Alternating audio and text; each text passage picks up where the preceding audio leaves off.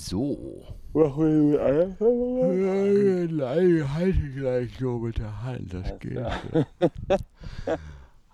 Outtakes haben wir auf jeden Fall immer genug.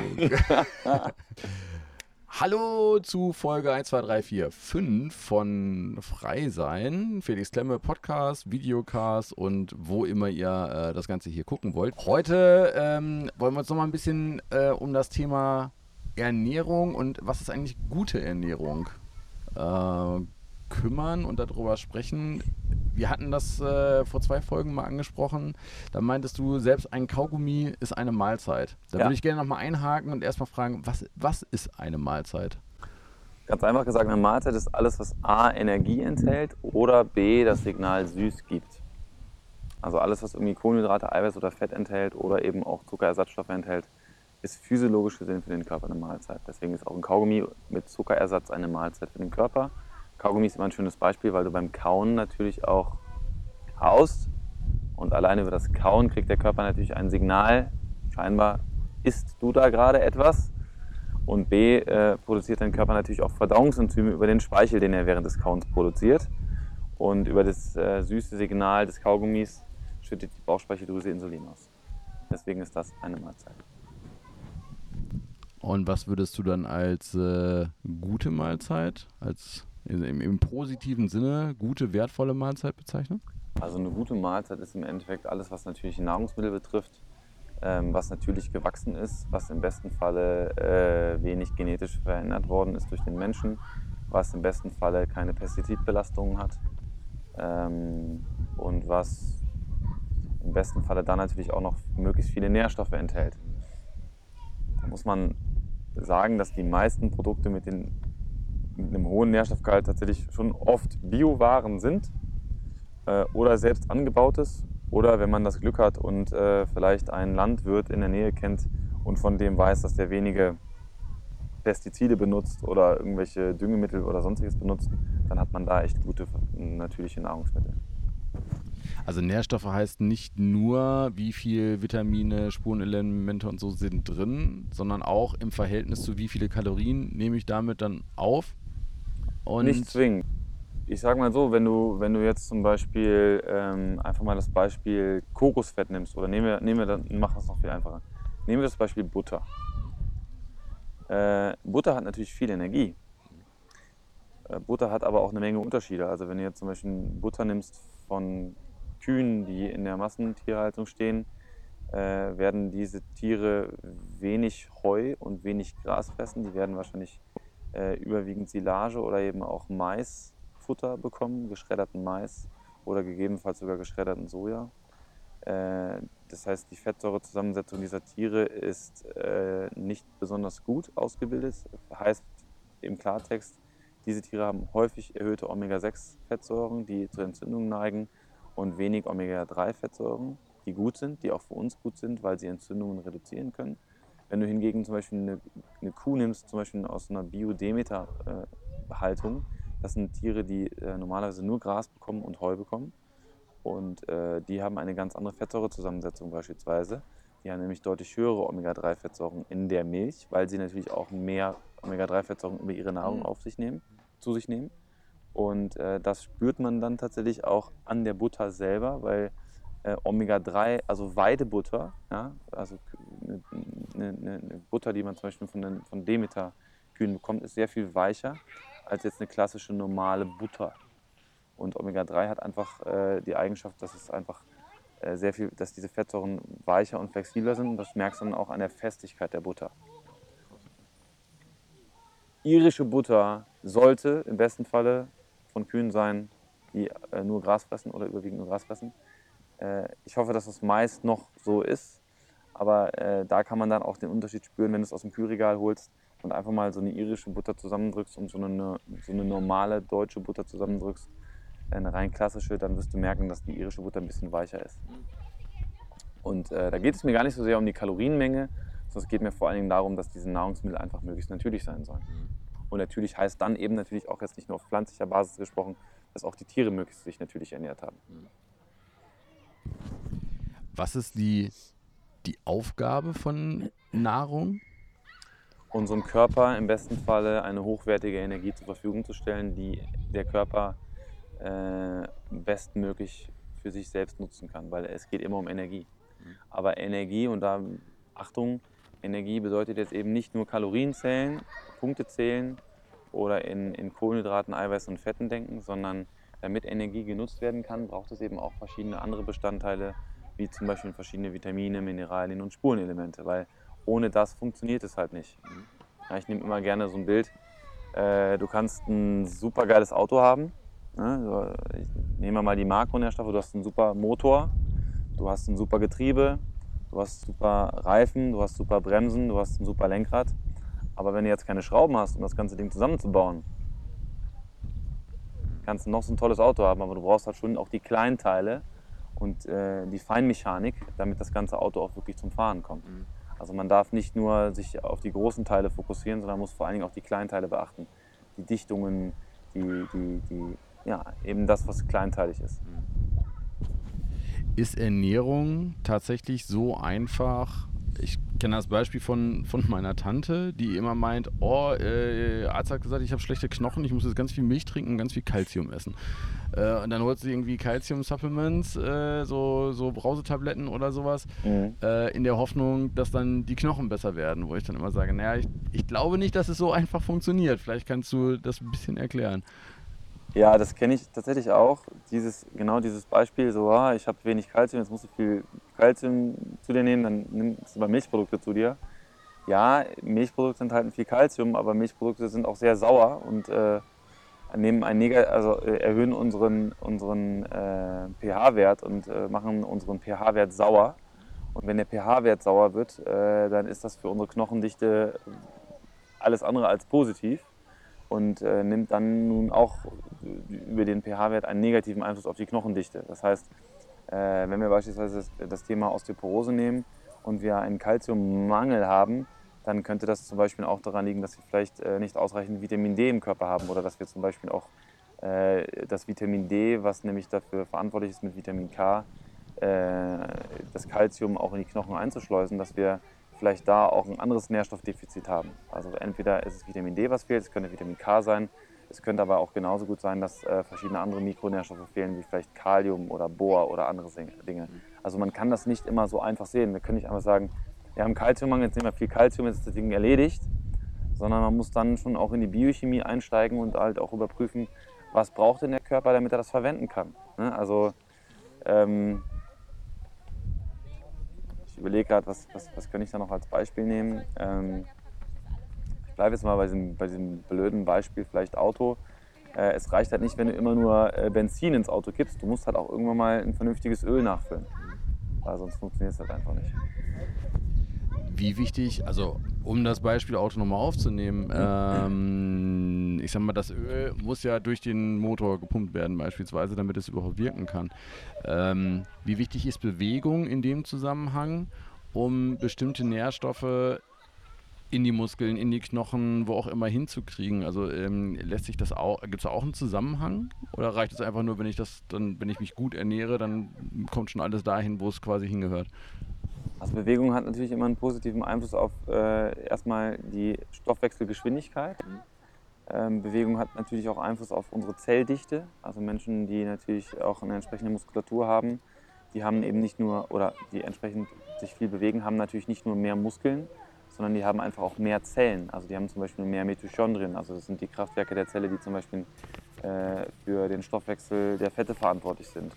Äh, Menschen, die sich sehr viel bewegen, haben auch deutlich mehr Enzyme. Enzyme sind Katalysatoren, die dazu beitragen, äh, Nährstoffe anders zu verstoffwechseln, anders zu nutzen. Also es ist immer das Gesamte. Ja, das ist mir auch immer wieder wichtig, äh, die Menschen auch dafür zu sensibilisieren. Es reicht nicht, sich immer nur eine Baustelle anzugucken, sondern wir sind nun mal ein komplexes Lebewesen, was aus äh, Billionen von Zellen besteht und die Zellen brauchen einfach bestimmte Bedingungen, damit sie optimal arbeiten und funktionieren können. Mhm.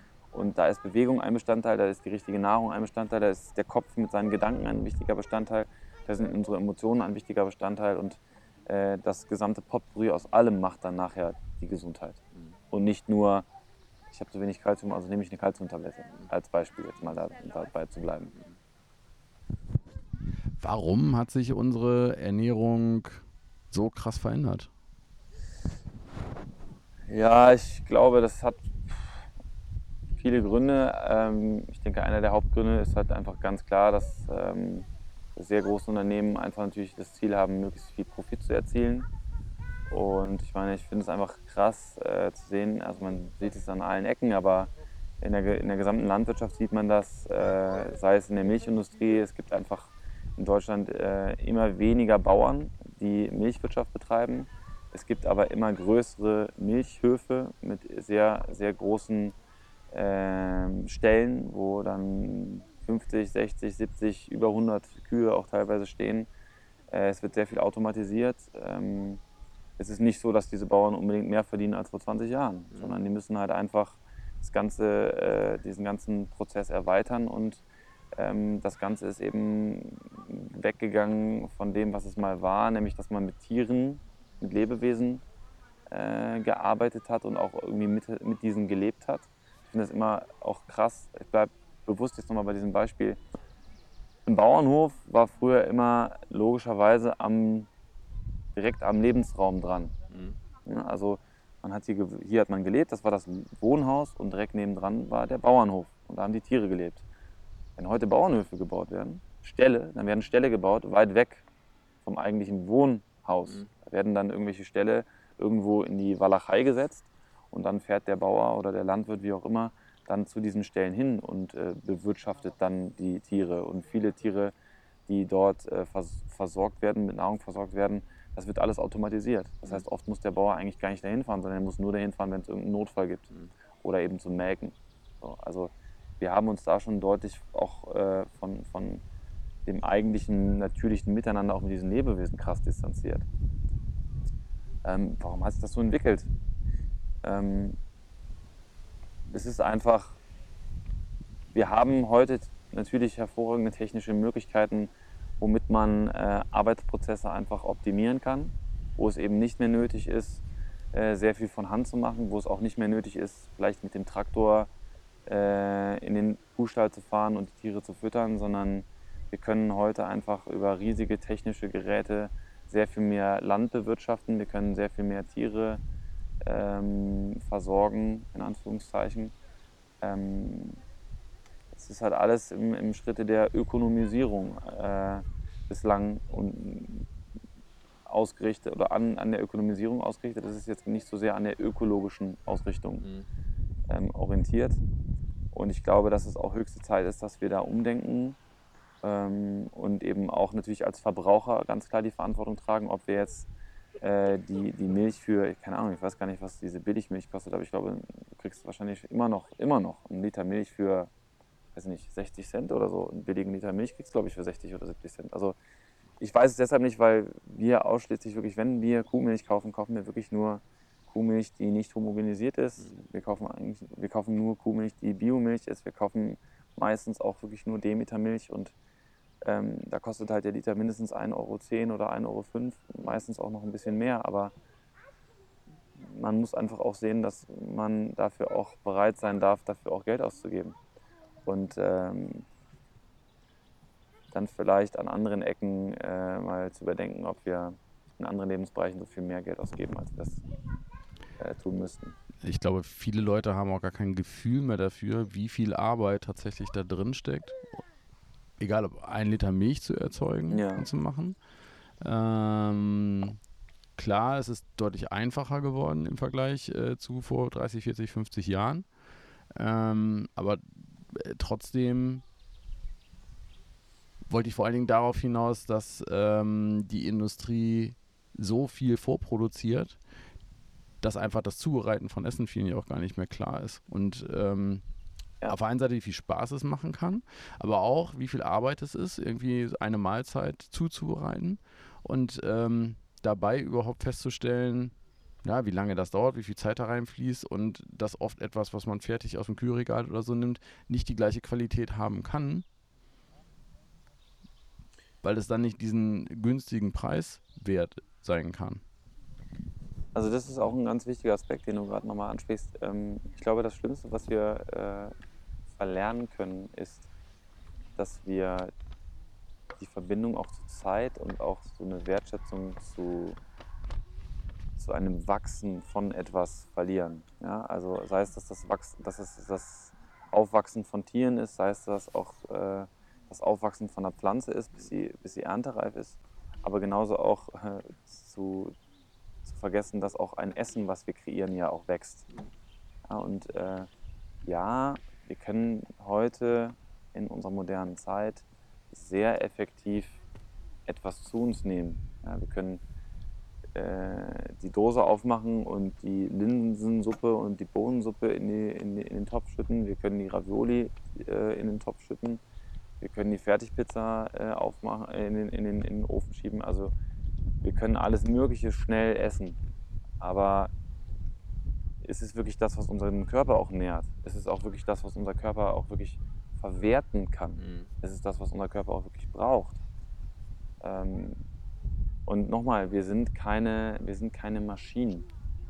Wir, wir sind äh, Lebewesen, die sehr komplex sind und die nun mal auch seit Jahrmillionen auf bestimmte Prozesse angepasst sind. Und äh, wir sind Lebewesen, die schon immer im Einklang und im Miteinander mit der Natur gelebt haben. Und je mehr wir uns von dieser Natur distanzieren, desto mehr Krankheit werden wir produzieren. Weil wir sind nun mal Teil von dem Ganzen. Und wir können uns von dem nicht abschotten. Auch wenn wir glauben, wir können alles effektiver machen, was ja auch stimmt, aber äh, wir, können, wir können nicht alles äh, so automatisieren, dass ähm, unser Körper mit, mit äh, Massentierhaltungsprodukten, riesigen Kornfeldern, Maisfeldern etc. pp. Äh, ausreichend versorgt ist mit dem, was er braucht es geht halt für eine Zeit lang gut, aber äh, irgendwann spürt man dann eben doch, dass da dann etwas nicht stimmt.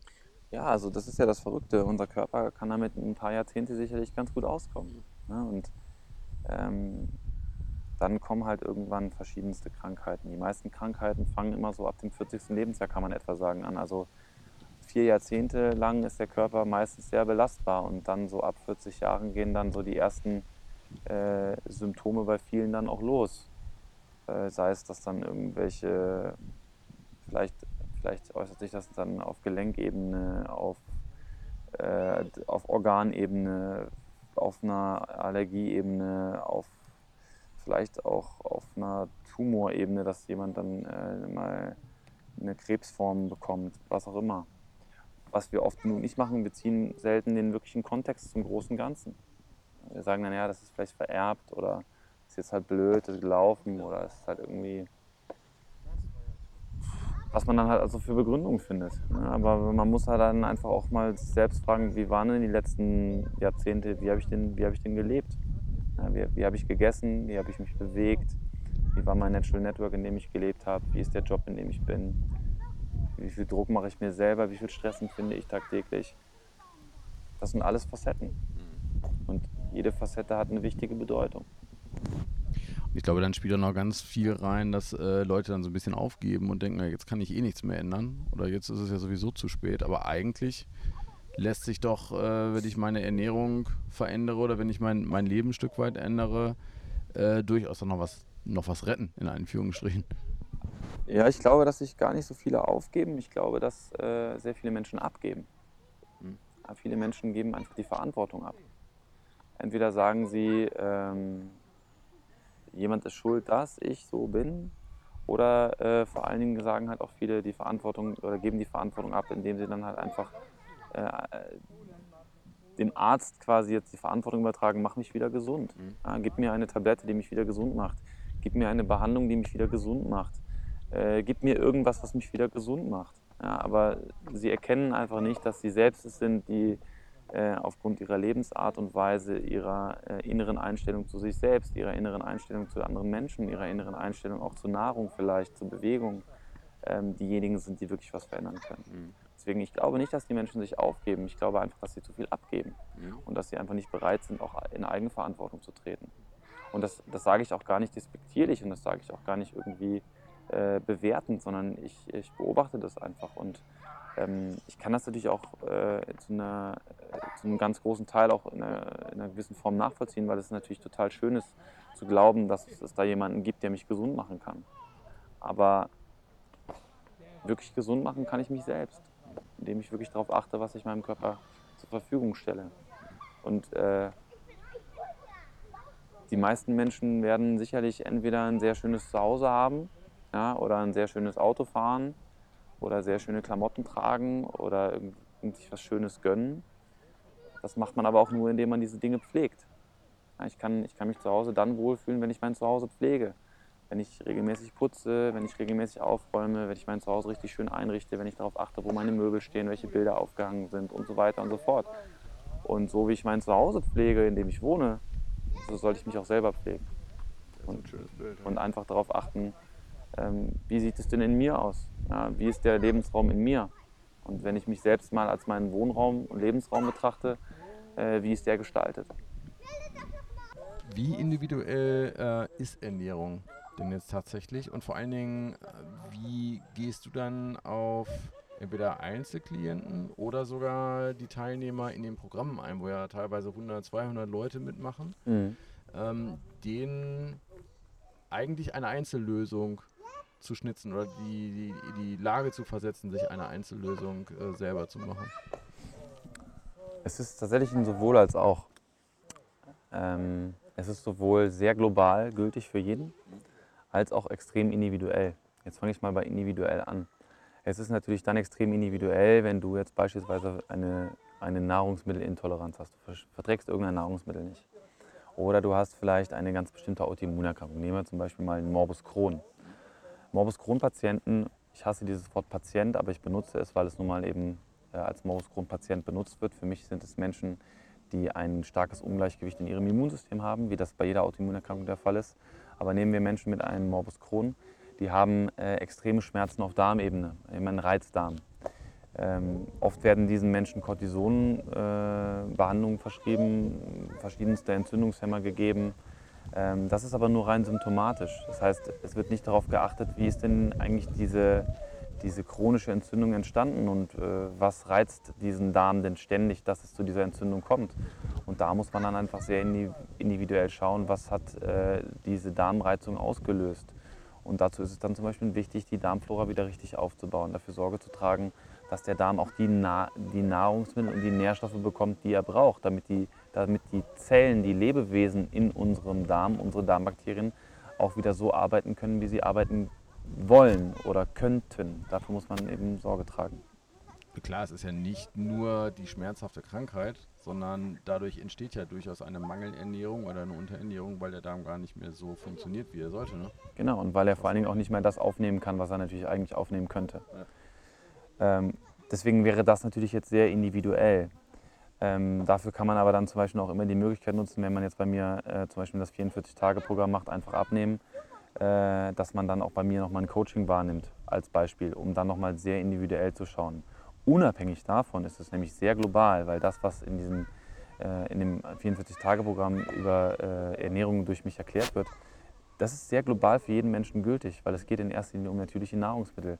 Es geht in erster Linie darum zu verstehen, was mein Körper eigentlich braucht. Es geht in erster Linie darum zu verstehen, wie Nahrungsmittel in meinem Körper wirken, äh, welche Nahrungsmittel wie in meinem Körper wirken. Wie kann ich zum Beispiel über bestimmte Nahrungsmittel Entzündungen provozieren, aber wie kann ich zum Beispiel über bestimmte Nahrungsmittel zum Beispiel auch wunderbar Entzündungen reduzieren.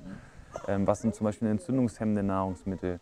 Ähm, was, äh, wie spielt eigentlich Insulin auch eine Rolle? Nicht nur beim Abnehmen oder beim Zunehmen, sondern wie kann Insulin auch andere Wirkungen in meinem Körper äh, vollbringen?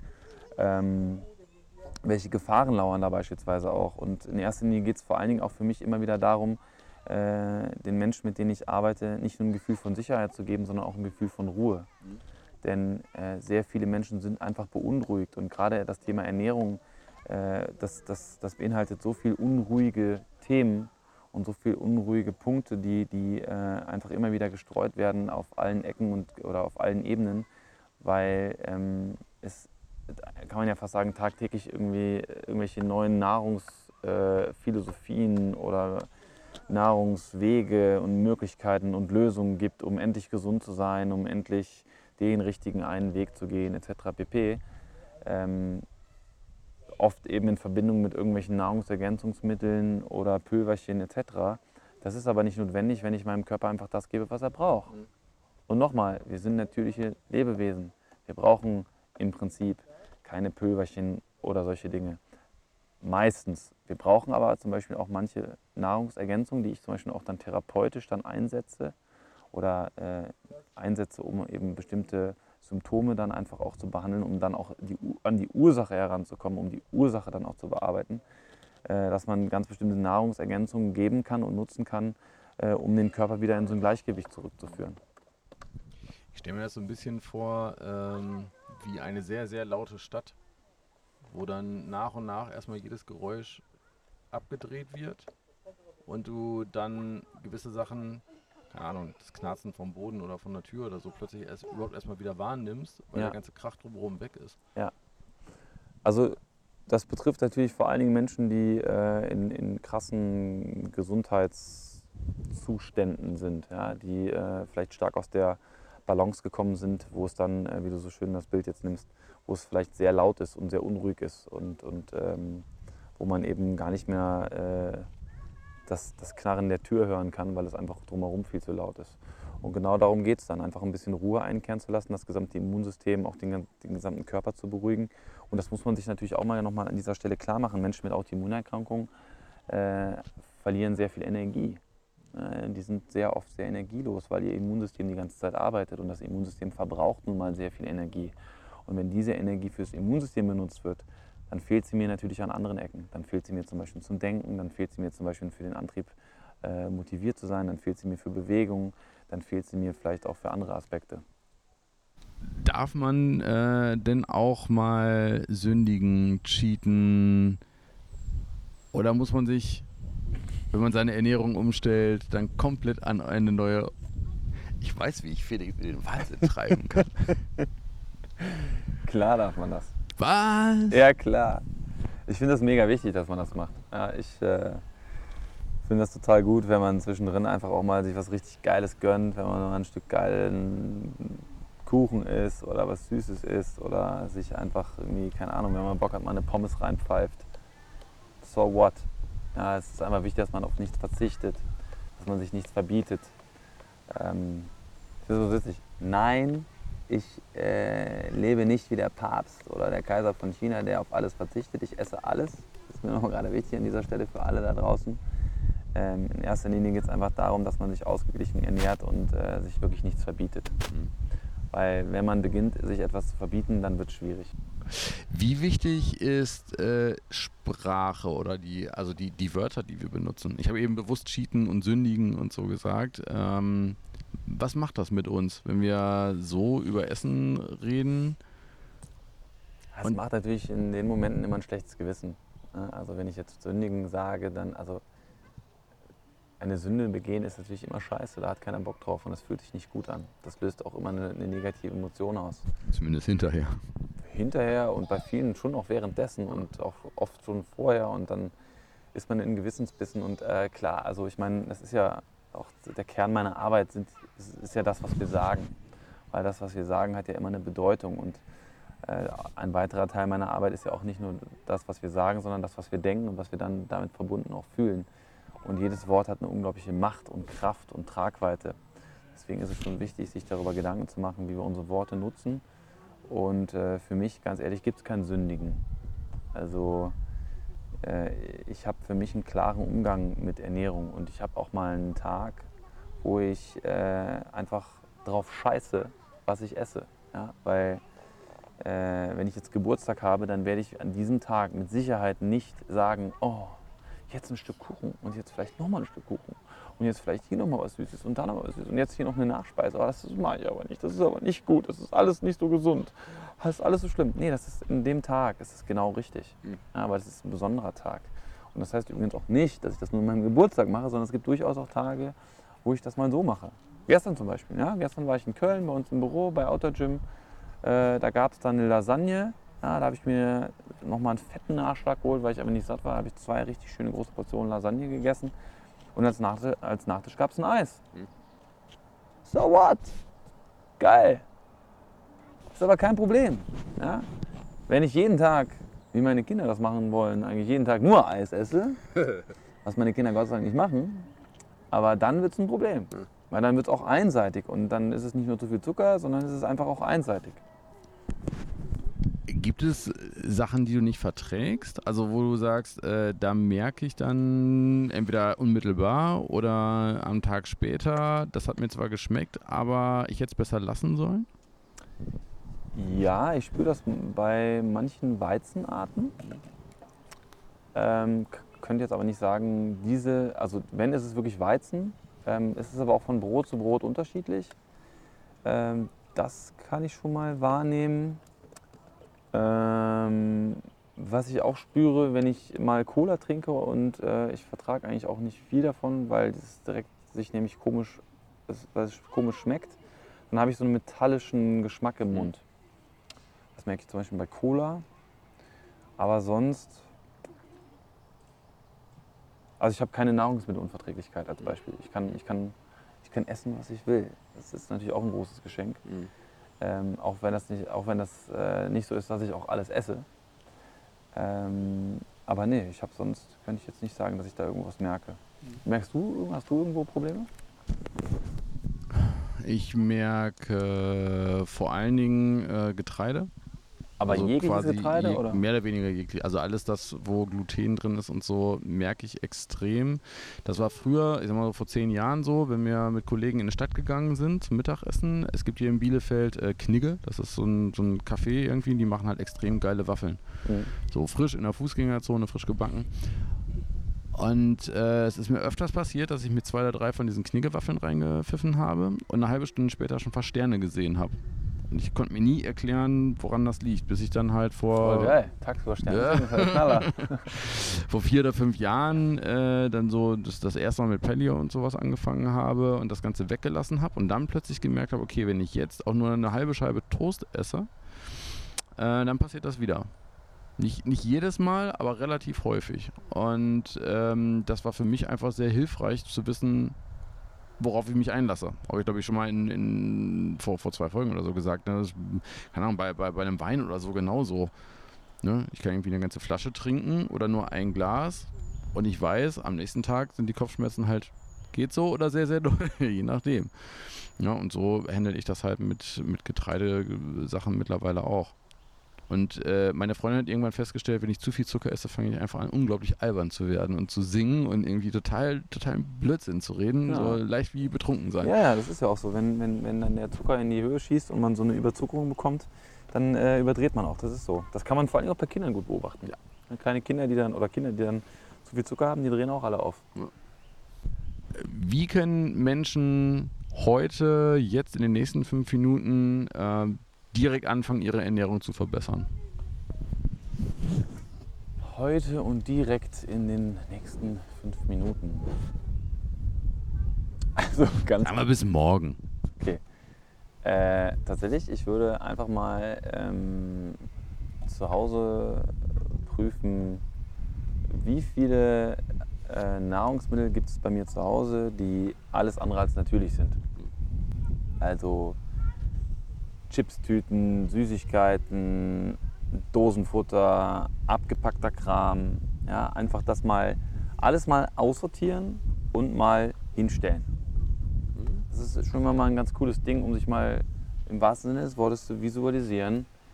Was habe ich da eigentlich zu Hause? Und im nächsten Step äh, würde ich dann einfach empfehlen, mal einzukaufen und mal ganz bewusst nur natürliche Nahrungsmittel zu kaufen, die nicht verpackt sind einfach das dann mal machen. Also was gibt es an natürlichen Nahrungsmitteln, die möglichst nicht verpackt sind. Es werden natürlich nicht alle sein, da wird es auch einige geben, die verpackt sind, aber wirklich mal zu versuchen, äh, sich ausschließlich auf natürliche Nahrungsmittel zu konzentrieren. Das heißt also alles Obst, alles Gemüse, alles frisch dann bitte in diesem Moment. Ähm, Nüsse, Samen, die werden natürlich dann abgepackt sein, wobei auch da mein Tipp, äh, wenn man zum Beispiel einen guten Bioladen hat oder vielleicht sogar ein gutes Reformhaus, dann kann man mittlerweile auch Nüsse und Samen äh, selber abfüllen. Also da gibt es die Möglichkeit, dann selber was mitzubringen und mhm. dann kann man sich das da abfüllen. Was übrigens auch cool ist, das hat meine Frau jetzt äh, organisiert, finde ich mega. Ich weiß gar nicht, wo sie das gekauft hat, aber die benutzen wir jetzt ganz oft, wenn wir Obst und Gemüse kaufen. Es gibt so äh, Netz, Netztüten, also so Netzbeutel sind mhm. das, äh, wo keine Fruchtfliegen reinkommen. Mhm. Äh, sind aber nicht komplett geschlossen, sondern das Obst und das Gemüse kann atmen. Und oben gibt es einen kleinen Bändel, den kann Mhm. man zuziehen Mhm. und dann kann man Obst und Gemüse kaufen. Ja, wir haben so Baumwollsäckchen. Ja, wo sowas man in der früher. Brot reingetan Ja, hat und so- so. genau, den aber- nehmen wir jetzt für Obst. Genau, wir haben jetzt kein, das ist jetzt halt keine Baumwolle, das ist halt so, wie, sieht aus wie so ein Moskitonetz. Ja. Und das ist super, das nehmen wir jetzt immer mit und dann sparen wir halt auch noch mal ein bisschen Plastikmüll. Mhm. Ähm, und ja, wenn man zum Beispiel Fleisch kauft oder ähm, Käse oder, oder ähm, ja, bleiben wir bei Fleisch und Käse, das ruhig mal an der, äh, nicht nur an der Frischtheke kaufen, sondern sich auch mal schlau machen, ähm, gibt es vielleicht bei mir in der Nähe einen Metzger, äh, wo bekommt der Metzger sein Fleisch her, wie sind diese Tiere aufgewachsen, auch ruhig mal den Metzger fragen, auch mal den Mut zu haben, lieber Metzger, sag mir doch mal bitte gerade, wo kommt denn jetzt das Rindfleisch her? Kannst du mir sagen, wie diese Tiere äh, gezüchtet worden sind? Was haben die gefressen? Wie, sind, wie haben die gelebt? Einfach auch das mal zu fragen. Mhm. Oft fragt man das ja gar nicht. Ja. Oft hat man sogar den Mut verloren, das zu fragen. Übrigens, Akku ist gleich leer. Der rote blinkt. Der Bauchakku ist auch so langsam leer. Nach so viel Reden über Ernährung äh, suchen wir uns jetzt mal gerade was zu essen, würde ich sagen. Bis später. Tschö.